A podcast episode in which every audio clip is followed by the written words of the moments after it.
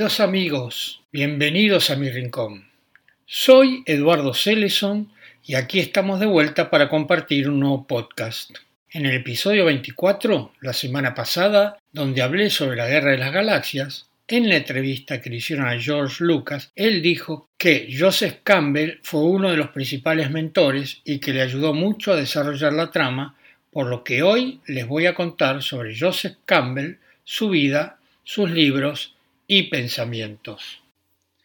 Joseph Campbell nació el 26 de marzo de 1904 en New York, Estados Unidos, y falleció el 30 de octubre de 1987 en Honolulu, Hawái. Fue mitólogo, historiador, escritor, antropólogo, ensayista y profesor académico estadounidense, más conocido por su trabajo sobre mitología y religión comparada. Su obra es vasta, abarcando muchos aspectos de la experiencia humana. Joseph Campbell nació y se crió en White Plains, en Nueva York, en el seno de una familia católica de clase media superior. Siendo niño, Campbell quedó fascinado con la cultura nativa americana, después de que su padre lo llevara a ver el Museo Americano de Historia Natural en New York, donde vio expuestas colecciones destacadas de artefactos nativos americanos. Pronto se convirtió en experto en numerosos aspectos de la sociedad nativa americana y principalmente en su mitología. Esto condujo a la pasión de toda la vida de Campbell por el mito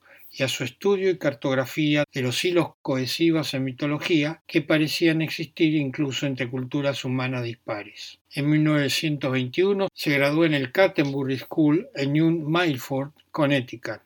Posteriormente estudió biología y matemáticas en Dartmouth College, pero decidió que prefería las humanidades. Fue transferido a la Columbia University, donde recibió su BA en literatura inglesa en 1925 y su máster en literatura medieval en 1927. En Dartmouth se incorporó a la Delta Tau Delta, una fraternidad estudiantil fundada en 1858 que está basada en los principios de verdad, coraje, fe y poder y se ha extendido a casi 200 campus con más de 130 capítulos activos y colonias compuestas por aproximadamente 10.000 estudiantes. Campbell también fue un atleta consumado recibiendo premios en eventos de atletismo. Durante un tiempo fue uno de los más rápidos corredores de media milla en el mundo. En 1924, Campbell viajó a Europa con su familia. En el barco, durante su viaje de regreso, se encontró con Jiddu Krishnamurti, disertaron sobre filosofía asiática, generando en él un largo interés de por vida por la filosofía hindú y el pensamiento de la India. A raíz de este viaje, dejó de ser un católico practicante. En 1927, Campbell recibió una beca proporcionada por la Columbia University para estudiar en Europa. Estudió francés antiguo, provenzal y sánscrito en la Universidad de París en Francia y en la Universidad de Múnich en Alemania. Aprendió rápidamente a leer y hablar en francés y alemán, dominándolas tras solo unos meses de estudio riguroso. Conservó la fluidez en estos idiomas el resto de su vida. Ya fluido en latín, mientras permanecía en Europa fue muy influenciado por el período de la generación perdida, un momento de enorme innovación intelectual y artística. Campbell comentaba a menudo esta influencia y la de James Joyce en particular. En este clima, Campbell fue introducido también en la obra de Thomas Mann, que iba a ser igualmente influyente en su vida y en sus ideas. Mientras estaba en Europa, se interesó a su vez por el arte moderno, llegando a estar particularmente entusiasmado con la obra de Paul Klee y Pablo Picasso. Un nuevo mundo de apasionantes ideas se abrió durante su estadía en el viejo continente, familiarizándose con las obras y escritos de Sigmund Freud y Carl Gustav Jung. A su regreso a Columbia en 1929, Campbell expresó su deseo de continuar el estudio del sánscrito y del arte moderno, además de la literatura medieval. A falta de aprobación de la facultad, Campbell se retiró de los estudios de posgrado y posteriormente en su vida fue muy insistente en que se dirigieran a él como el señor Campbell y no como el doctor Campbell. Unas semanas más tarde llegó la Gran Depresión. Campbell pasó los siguientes cinco años, entre 1929 y 1934, contemplando el siguiente curso de su vida, mientras se veía comprometido en un intenso y riguroso estudio independiente. Más tarde dijo que dividiría el día en cuatro periodos de cuatro horas, de los cuales leería en tres de los cuatro periodos horarios, liberando uno de ellos. Obtendría así nueve horas por día de pura lectura. Y esto se prolongó durante cinco años consecutivos. Campbell viajó a California por un año, entre 1931 y 1932, continuando sus estudios independientes y logrando una estrecha amistad con el escritor John Steinbeck, ganador del Premio Nobel de Literatura, y su esposa Carol. En la península de Monterrey, Campbell, así como Steinbeck, cayó bajo el hechizo del biólogo marino Ed Ricketts. Campbell vivió durante un tiempo al lado de Ricketts, participó en actividades profesionales y sociales de su vecino y lo acompañó en 1932 junto a la pintora y escultora Senia Kashevarov y Sasha Kashevarov en un viaje a Juneau, Alaska, sobre el bote Grampus. Como Steve Campbell comenzó a escribir una novela centrada en Ricketts como héroe, pero a diferencia de Steinbeck no completó su libro. Bruce Robinson escribe que Campbell se refería a esos días como un momento en que todo en su vida fue tomando forma. Campbell, el gran cronista del viaje del héroe en mitología, reconoció patrones que eran similares a su propio pensamiento en uno de los ensayos filosóficos inéditos de Ricketts. Ecos de Carl Jung, Robinson Jeffer y James Joyce se pueden encontrar en la obra de Steinbeck y Ricketts como así también como en la de Campbell. Campbell mantuvo su lectura independiente mientras enseñaba en el año 1933 en Canterbury School, tiempo durante el cual intentó publicar obras de ficción. Los estudios independientes de Campbell le condujeron a su exploración mayor de las ideas de Carl Gustav Jung, un colega contemporáneo y alejado de Sigmund Freud. Campbell editó los primeros documentos de las conferencias anuales de Eranos de Jung, y junto a Mary Mellon a fundar la Bolligen Foundation, la serie de libros de psicología, antropología y mitología. Muchos de los libros de Campbell serían publicados en estas series. Campbell mantuvo una larga correspondencia con Jung. Sin embargo, tan solo llegarían a reunirse personalmente en una sola ocasión. Sería en el verano de 1953, después de la guerra, una tarde memorable en el retiro de este último, en la Torre. Otro miembro disidente del círculo de Frey que influyó en Campbell fue Wilhelm Steckel, que vivió entre 1868 y 1939. Steckel fue pionero en la aplicación de los conceptos de Freud sobre los sueños, las fantasías de la mente humana y el inconsciente a la antropología y la literatura. En 1934 ofrecieron a Campbell un puesto como profesor en el Sarah Lawrence College, y eso fue gracias a los esfuerzos de su antiguo asesor de Columbia, W. W. Lawrence. En 1938, Campbell se casó con una de sus antiguas alumnas, la bailarina y coreógrafa Yar Hernan. Hernan y Campbell no tuvieron hijos. Durante la mayor parte de sus 49 años de matrimonio, compartieron un departamento de dos habitaciones en Greenwich Village, en la ciudad de New York. En la década de los 80 también compraron un departamento en Honolulu y dividieron su tiempo entre las dos ciudades. A principios de la Segunda Guerra Mundial, Campbell asistió a una conferencia del indólogo Heinrich Zimmer. Los dos hombres se convirtieron en buenos amigos. Después de la muerte de Zimmer, a Campbell le fue encomendada la tarea de editar y publicar póstumamente los escritos de Zimmer, lo que haría durante la siguiente década. En 1955, con 1956, a medida que el último volumen póstumo de Zimmer, The Art of Indian Asia is Methodology and Transformation, fuera finalmente a punto de ser publicado, Campbell se tomó un año sabático en el Sarah Lawrence College y viajó por primera vez a Asia. Pasó seis meses en el sur del continente, principalmente en la India, y otros seis en el este, fundamentalmente en Japón. Ese año tuvo una profunda influencia en su pensamiento acerca de la religión y el mito de Asia, y también en la necesidad de enseñar mitología comparada a una audiencia más amplia no académica. En 1972, Campbell se retiró del Sarah Lawrence College después de haber enseñado allí durante 38 años.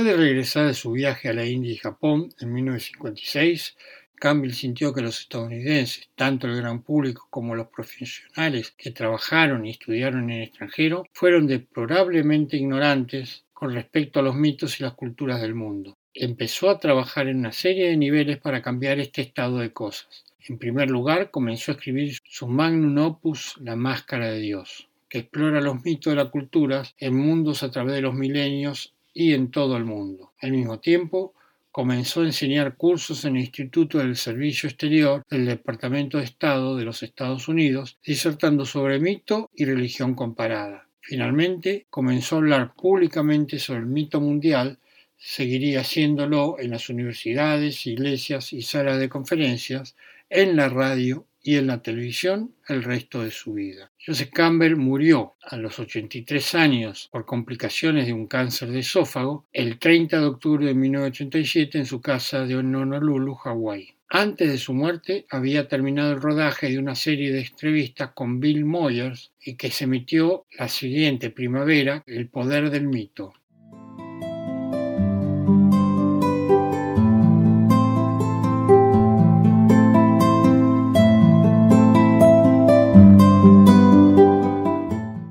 Joseph Campbell recibió las influencias de los escritores modernos James Joyce y Thomas Mann, así como el arte de Pablo Picasso, donde fue introducido a sus obras durante su estancia como estudiante de posgrado en París. También las obras de Arthur Schopenhauer y Friedrich Nietzsche tuvieron un profundo efecto en el pensamiento de Campbell. Citó sus escritos frecuentemente, incluso en sus propias traducciones del original en alemán. La historia del Persigue tu felicidad atribuida a Campbell, después de la emisión original del Poder del mito, deriva de los Upanishad hindúes. Sin embargo, Campbell fue posiblemente influido también por la novela 1922 de Sinclair Lewis Babbitt. Con respecto a los símbolos y relatos universales, Campbell estaba profundamente influido por Jane Fraser y su libro La rama dorada, Adolf Bastian y Otto Rank, que escribió El mito del nacimiento del héroe, entre otros. También el antropólogo Leo Frobenius fue importante en la visión de la historia cultural de Campbell, como así también fue influenciado por los trabajos psicológicos de Abraham Maslow y Stanislas Grof. Las ideas de Campbell sobre el mito y su relación con la psique humana dependen en parte del trabajo pionero de Sigmund Freud, pero en particular de la obra de Carl Gustav Jung. La concepción del mito de Campbell está estrechamente relacionada con el método junguiano de la interpretación de los sueños, que depende en gran medida de la interpretación simbólica. En 1940, Campbell asistió a una conferencia del profesor Heinrich Zimmer en la Universidad de Columbia. Ambos se hicieron amigos y Campbell consideró a Zimmer como un mentor. Zimmer enseñó a Campbell que el mito, en lugar de un guru o guía espiritual, podría servir como un mentor personal en el que sus historias proporcionan un mapa de carretera psicológico para el laberinto del complejo mundo moderno. Zimmer confió más en los significados de los cuentos mitológicos, sus símbolos, metáforas, imágenes, etc., como fuente para la realización psicológica que en el psicoanálisis mismo. Campbell tomó prestadas después técnicas interpretativas de Jung y luego las reformó de un modo que sigue las creencias de Zimmer, interpretando directamente de la mitología mundial. Esta es una importante distinción porque sirve para explicar por qué Campbell no siguió directamente los pasos de Jung en la psicología aplicada.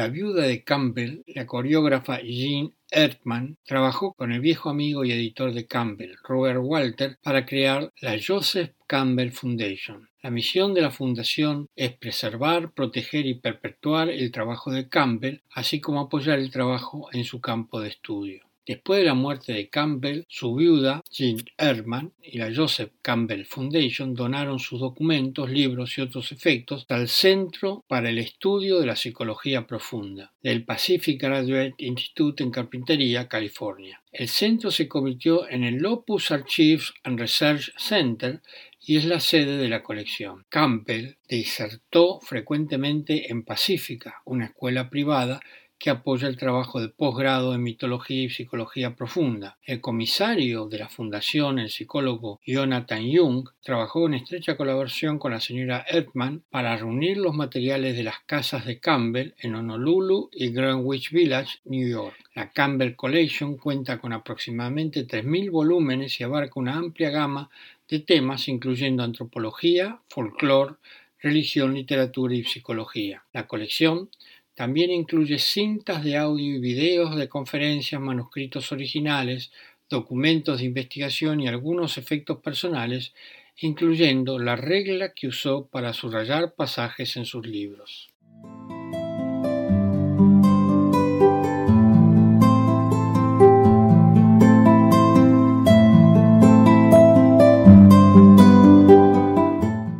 La obra completa de Joseph Campbell es muy extensa por lo que les mencionaré algunas de sus obras más relevantes. Primera, El vuelo del ganso salvaje, publicado originalmente en 1969, representa el primer volumen de ensayos de Campbell, tras lo cual se publicó La Dimensión Mítica y reúne escritos dispersos entre los años 1944 y 1968. El título, El ganso salvaje, es una referencia al concepto hindú de Paramahansa, gran maestro espiritual de sublime iluminación capaz de trascender lo mundano, al igual que el Hamsa, un ave migratoria acuática, mencionada en textos sánscritos antiguos que varios eruditos han interpretado como basada en el ganso, el cisne o incluso el flamenco. En la iconografía hindú, Hamsa es el Vahana o vehículo de Brahma, Gayatri Sarabasti y Vishvakarma. Habiendo hecho esta aclaración, les repito, el título El ganso salvaje es una referencia al concepto hindú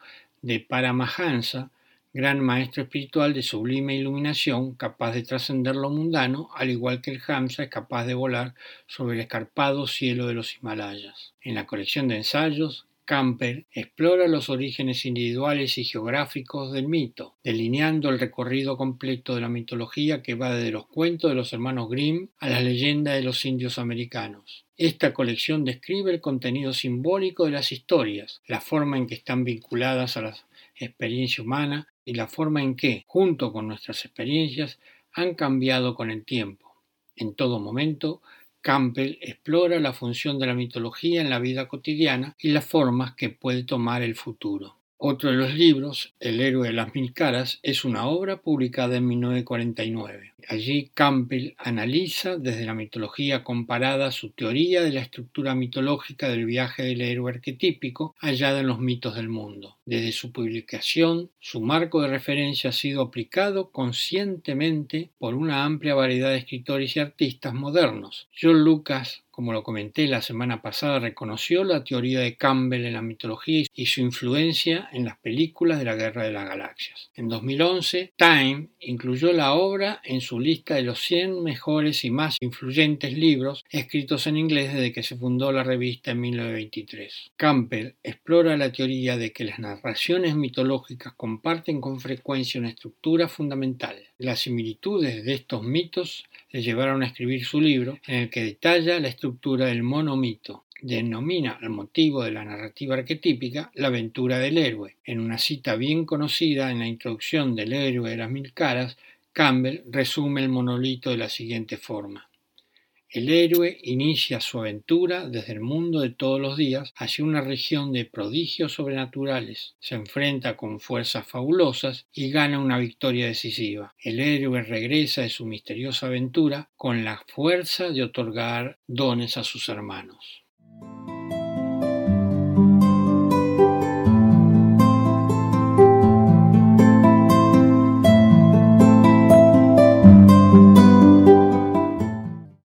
Las Máscaras de Dios es una obra de cuatro volúmenes escrita entre 1959 y 1968. El título alude a la consideración de Campbell de que las religiones y mitologías son metáforas de Dios. La obra es un estudio comparativo de las mitologías del mundo desde el que se confirma la idea central expresada por Campbell de la unidad de la raza humana en su historia biológica y espiritual. El estudio comparativo de las mitologías del mundo nos hace ver la historia cultural de la humanidad como una unidad. pues encontramos que temas tales como el robo del fuego, el diluvio, el mundo de los muertos, el nacimiento de la Madre Virgen y el héroe resucitado se encuentran en todas partes del mundo, apareciendo por doquier en nuevas combinaciones, mientras permanecen como los elementos de un calidoscopio solo unos pocos y siempre los mismos. Aún no se ha encontrado una sociedad humana en la que tales motivos mitológicos no se hayan puesto en práctica en las liturgias, no hayan sido interpretados por profetas, poetas, teólogos o filósofos, presentados en el arte, magnificados en la canción y experimentados por medio del éxtasis en visiones enaltecedoras de la vida.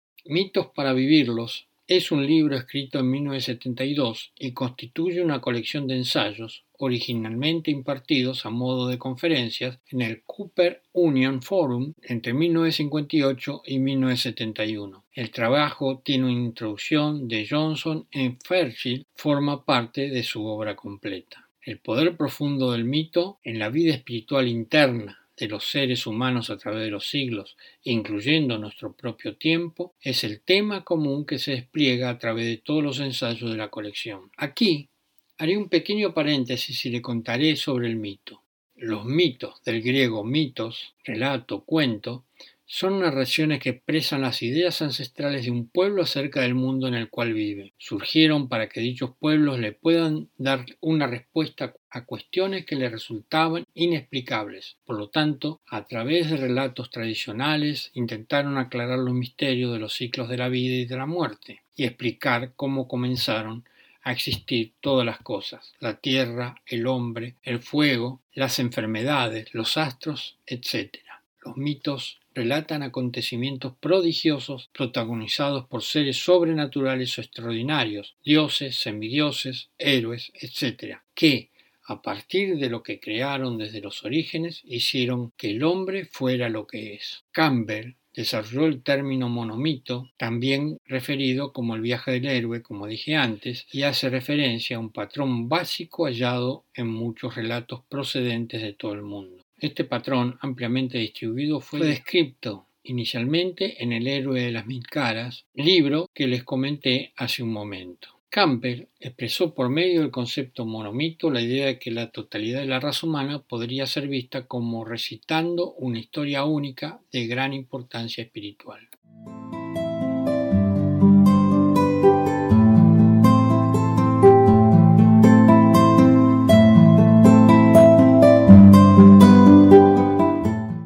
Imagen del mito es una obra de 1974. Este libro hace un extenso recorrido por la mitología de las culturas de todo el mundo a lo largo de 5.000 años de historia del arte mitológico de la Mesopotamia, Egipto, India, China, Europa, Oceanía y la cultura olmeca mexicana. Campbell distingue dos maneras de elaborar mitos, la de las tradiciones populares de las culturas iletradas y la de las culturas más complejas que han desarrollado la escritura. Traza líneas esenciales de todas estas mitologías y de la enorme influencia que ha ejercido en el mundo, mostrando las importantes diferencias que existen entre la cultura asiática y occidental con respecto a la idea del mundo como sueño y el orden cósmico y los ciclos y eones del tiempo, el símbolo del loto y la rosa, las transformaciones interiores del yoga y la psicología junguiana para terminar con el sacrificio ritual y el despertar. Imagen del mito implica un acercamiento a la comprensión del significado profundo que tienen los mitos del pasado. Si cualquier mitología se muestra en su forma exterior y literal como una serie de fábulas contemplada desde el ángulo interior y simbólico, se revela como una sucesión de realidades psicológicas llenas de sabiduría espiritual. Las extensiones interiores del espacio exterior, la metáfora como mito y como religión, representa su último trabajo antes de su fallecimiento en 1987. En esta obra, Campbell realiza una síntesis esclarecedora sobre la manera en que deben ser entendidos los mitos. Interpreta la mitología como una función biológica que procede de la misma fuente psicofisiológica de la que brotan los sueños. Y así como las imágenes oníricas son una metáfora de la psique del soñador, la mitología es la expresión simbólica de la sociedad y la cultura a la que el soñador pertenece. Incluye tres capítulos. El primero apunta a los descubrimientos del siglo XX sobre las leyes del espacio exterior. También se encuentran en nuestro interior, o como dijo Kant, en la mente. Y se pregunta, a raíz de todo nuestro nuevo conocimiento del cosmos, cómo afecta la infinitud de las nuevas dimensiones cósmicas a nuestra mitología, basada en otro universo que no corresponde al real. El segundo explica cuál es la manera de comprender adecuadamente los mitos. Todo se ha de ver como símbolo como metáfora de una realidad puramente interior. Por eso las religiones son mitologías mal entendidas. Interpretan los símbolos interiores como hechos históricos exteriores, cuando la función de la mitología es la de abrir la mente y el corazón a la maravilla suprema del ser. Y tercero, Campbell se pregunta cómo será la nueva mitología que se está creando en el arte a través de sus diferentes expresiones, pues el arte es hoy el único vehículo de expresión de los mitos y como el lenguaje artístico es también metafórico, en las psiques de los artistas de hoy se encuentran las semillas de las mitologías del mañana. Tú eres eso. Las metáforas religiosas y su interpretación es un libro que explora los fundamentos mitológicos de la tradición judeo-cristiana. Fue publicado posteriormente por Eugene Kennedy de las conferencias escritos inéditos de Campbell. Publicado por el New Library en 2001, fue el primer título de las obras completas de Joseph Campbell editadas por la fundación homónima. Según Joseph Campbell, la mitad de los habitantes del mundo están profundamente equivocados. Creen que las metáforas de nuestras tradiciones religiosas son hechos, la otra mitad piensan que no lo son, de lo que resulta que tenemos, por una parte, a un sector de creyentes que aceptan las metáforas como hechos acontecidos históricamente, y por otra, al conjunto de los ateos, para quienes las metáforas religiosas son puras mentiras, porque las cuestionan únicamente como hechos. Para Campbell, ambas visiones son erróneas. Los ensayos y conferencias de Joseph Campbell, reunidos en Tú eres eso, analizan diferentes metáforas de la tradición judía cristiana, como dije antes, el Génesis, Abraham, el parto virginal, la huida a Egipto, la última cena, Judas, la crucifixión, el fin del mundo. Y, a través de su conocimiento del lenguaje simbólico de los mitos, constantemente malinterpretado por la cultura moderna, Campbell va desvelando la vida y la veracidad latente de los textos religiosos a la vez que recupera desde otro enfoque su inefable misterio.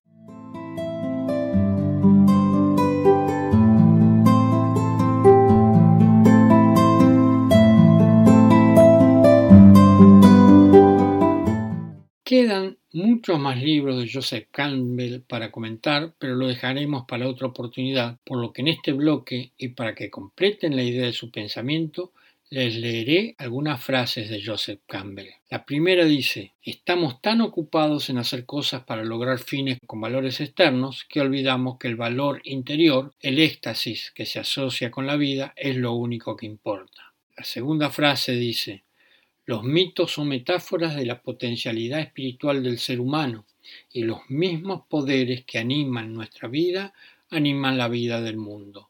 La tercera frase dice, Persigue tu felicidad y no tengas miedo, y las puertas se abrirán donde menos lo sospeches. La cuarta frase dice, Nuestro trabajo es enderezar nuestras propias vidas. La quinta frase dice, La vida se desprende de una generación a otra para volver a nacer.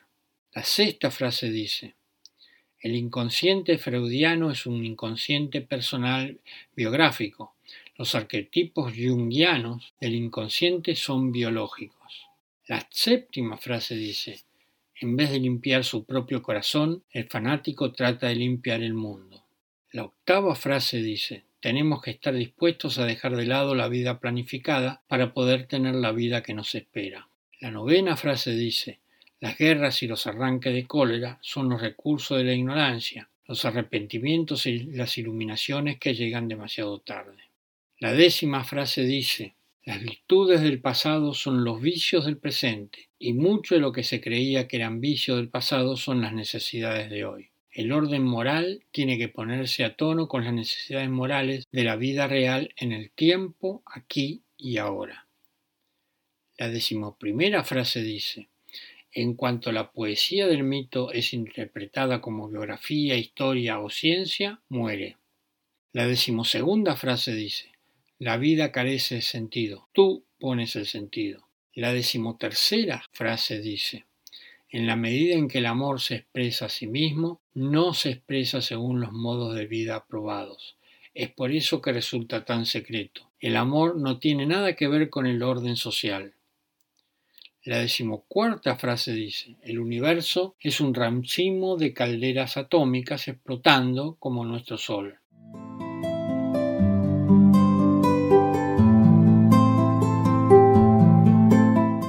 La decimoquinta frase dice, la postura del guerrero es decir sí a la vida, sí a todo.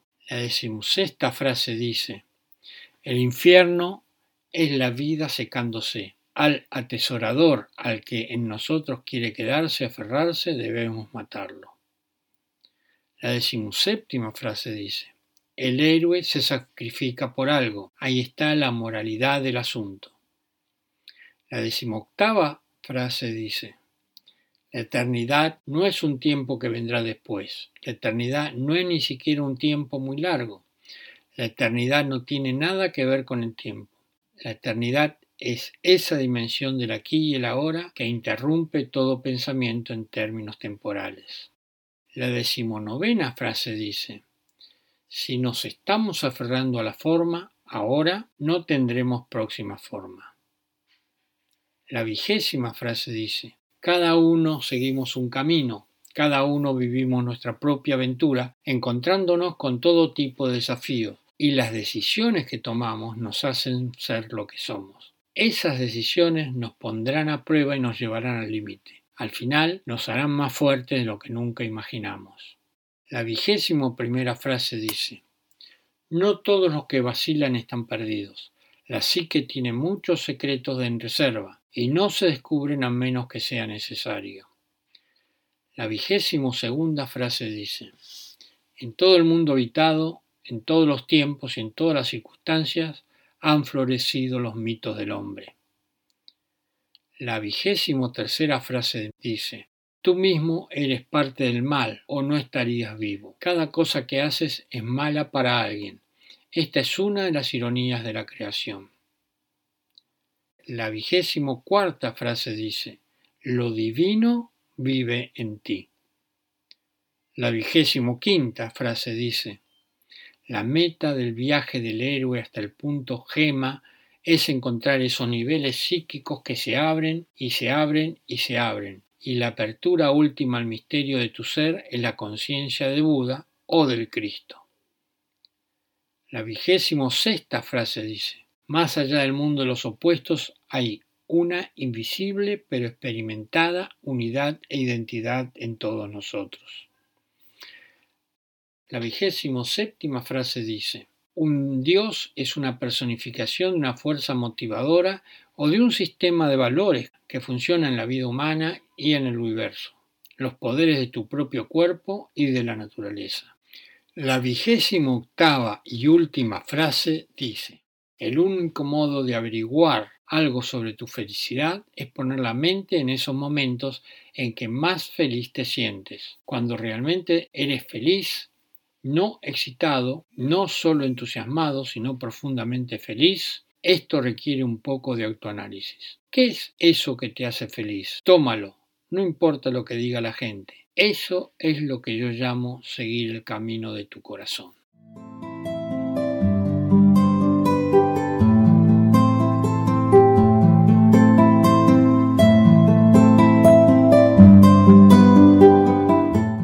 Hemos llegado al final de este podcast. Espero les haya gustado. Si quieren hacerme algún comentario, escríbanme a eduardoceleson.gmail.com. Los espero para compartir juntos un nuevo podcast.